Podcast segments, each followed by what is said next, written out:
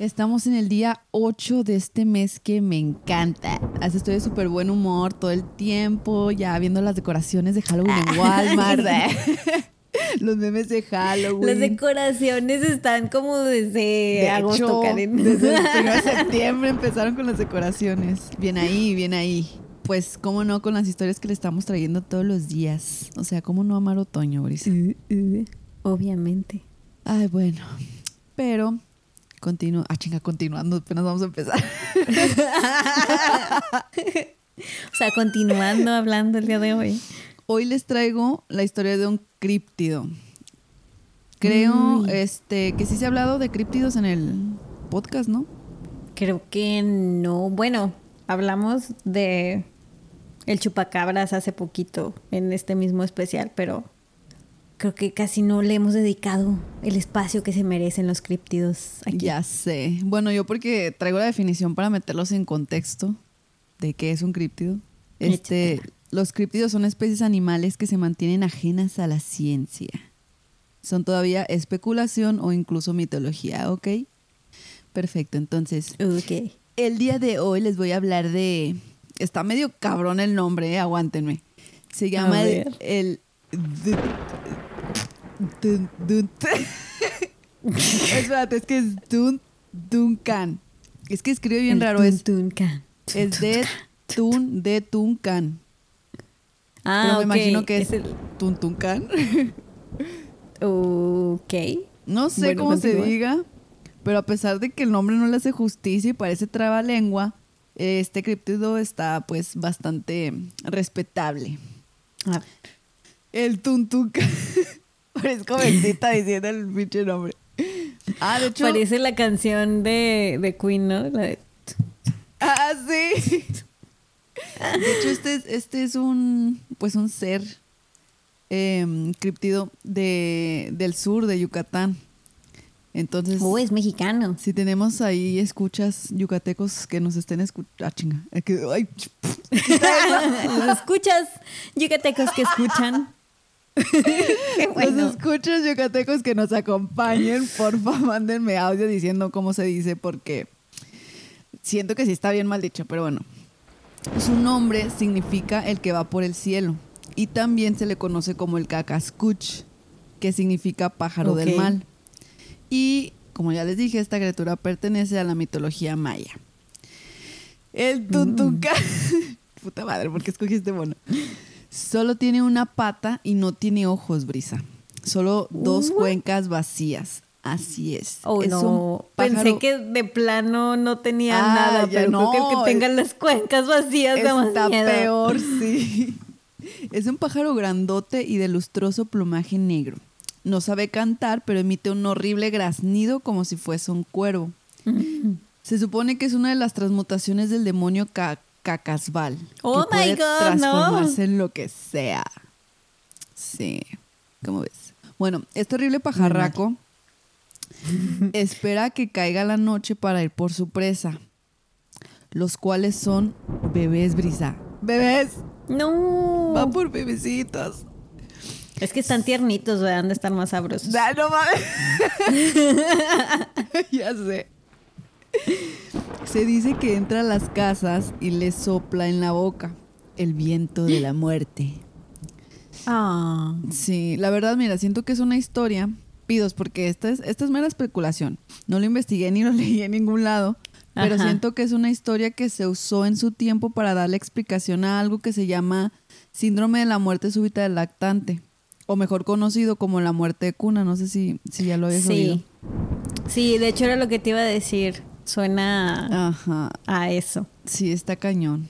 Para, si us- alguno de ustedes no lo ha escuchado, es una muerte súbita sin causa aparente, este, que generalmente ocurre mientras el bebé aparentemente sano eh, y de menos de un año de edad fallece. Justo por eso se llama así, porque pues mueren en su cunita, no mueren mientras duermen. Sí.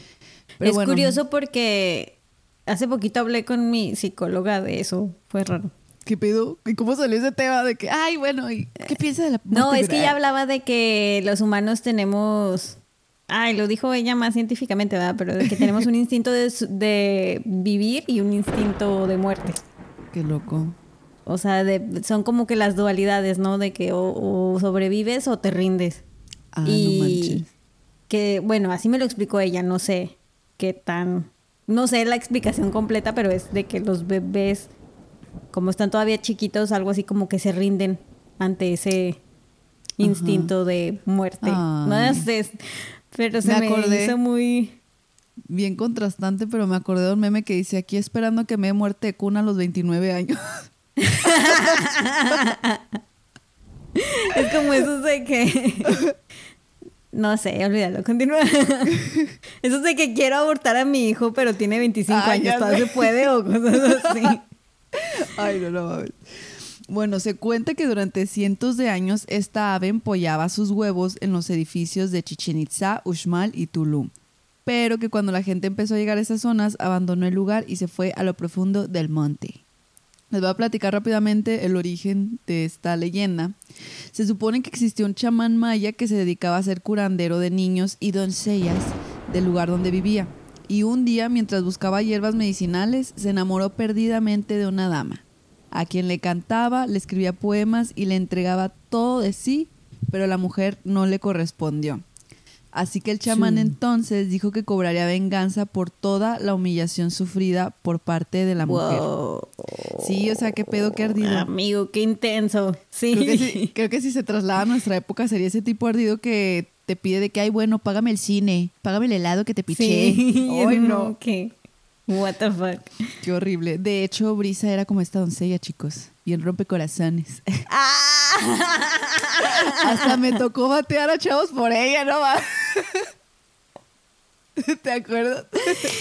Sí. Un saludo, Jaime. Ah, no, no se creas. ¿Cómo? No te creas.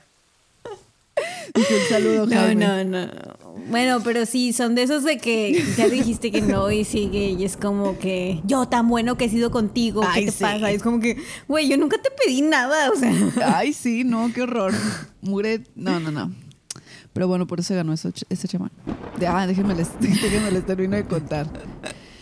Pasó mucho tiempo, la doncella se embarazó del hijo del heredero del trono y dio a luz a un hermoso bebecito, el cual sería el futuro gobernante de todo el pueblo. Pero la tragedia llenó esta historia cuando en el mes de agosto, cuando el clima es más cálido y las flores comienzan a dar sus frutos, entró un hombre a los aposentos del menor se acercó al oído y cantando una canción melodiosa y armoniosa llevó al niño hacia su muerte. Ah. Sí, todo el pueblo fue testigo de cómo se apagó la llama del futuro. Entonces otros chamanes y sabios maldijeron al chamán este ardido convirtiéndolo en un pájaro sin alma, destinado a oh. tener un canto hermoso pero lleno de maldad y muerte. Aquí no me cuadró la leyenda porque se supone que cantaba horrible. Sí, era lo que te iba a decir. O sea, ¿cantaba o graznaba? Sí, ajá. No la modifiqué porque así va la historia, pero sí dije, a ver, o, o graznaba como cuervo horrible o la mismísima de él, escojan. A la mejor grazna así de que naturalmente, pero cuando saca su superpoder maligno canta bonito. A lo mejor, quién sabe. Entonces, ¿por qué dicen que sopla en la boca y no canta? A ver, ah, ya. No sé, a lo mejor le huele la boca. Y los bebés así de. Ay, ya sé. Ay, ya. no saben qué mejor me regreso, bye. Y pues ya, esto fue todo. Mm. ¿Cómo ves? Pues muy creepy, muy creepy, pero me gustó que fue una leyenda mexicana de un críptido. Así es, consume local. Ah. Nada más batallé con el nombre y ay, no sé, no sé cómo se diga, espero que sí nos... Bueno. Ahí nos comenten. Alguien de allá de por la Riviera Maya, explíquenos cómo fregado se pronuncia el tuntuncan. Tuntuncan. Tuntuncan. Tuntuncan. y así concluye el día 8 de este especial. Tan especial. Uh. Seguimos contigo, Dante. Hasta aquí mi reporte. Bye. Hola, ladies. Yo también hablaré sobre un criptido del bosque, uno muy conocido, aunque pocas veces avistado. Este es el cuento sobre Pie Grande.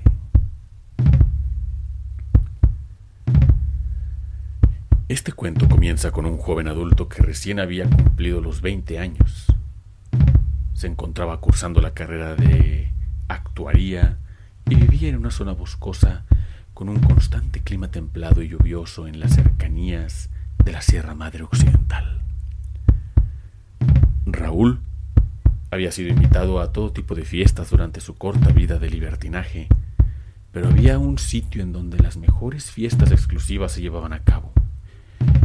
Un sitio al que solo podías llegar acompañado de alguien que ya hubiera ido antes y estuviera familiarizado con el entorno.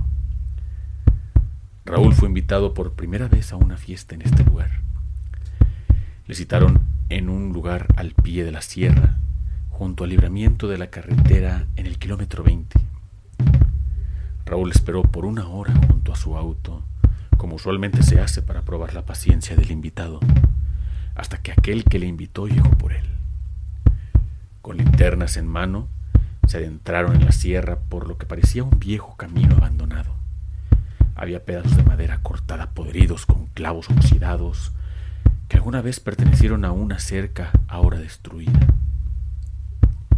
Tras caminar por casi media hora, cuesta arriba, por el terreno accidentado del bosque, llegaron por fin a un lugar en medio de los árboles donde el selecto grupo de jóvenes ya se ambientaba con linternas, bocinas, hieleras y hasta un asador de carne.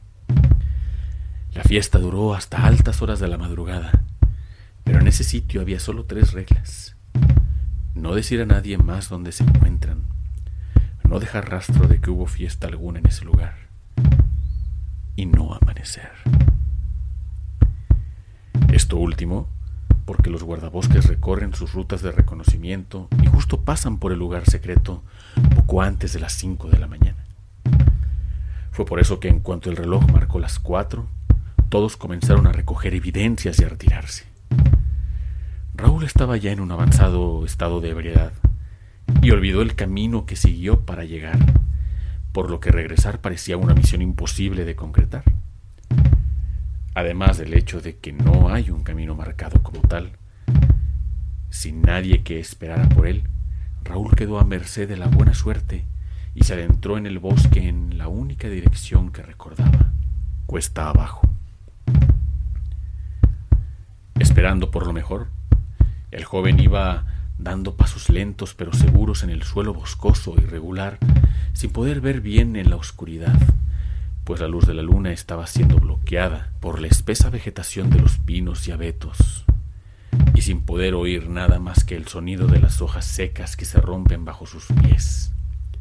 Al menos eso fue, hasta que el resoplido de algo muy grande sonó a unos cuantos metros de la posición de Raúl, quien se detuvo en seco y examinó los árboles sin poder apreciar ninguna silueta extraña. Sin encontrar nada, volvió a caminar y entonces volvió a oír el gruñir del animal. Ahora estaba seguro de que algo había estado siguiendo de cerca por entre los árboles y ya no procuraba esconderse.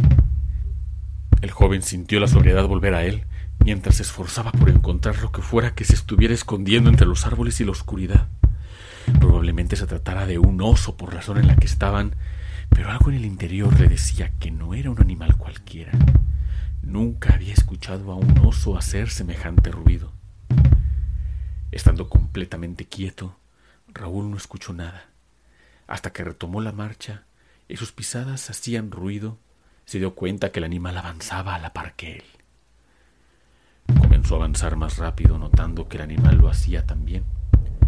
Ahora corriendo por su vida, Raúl avanzaba dando tropiezos y golpeando con ramas y helechos, hasta que accidentalmente cayó de un pequeño barranco de metro y medio rompiéndose un tobillo.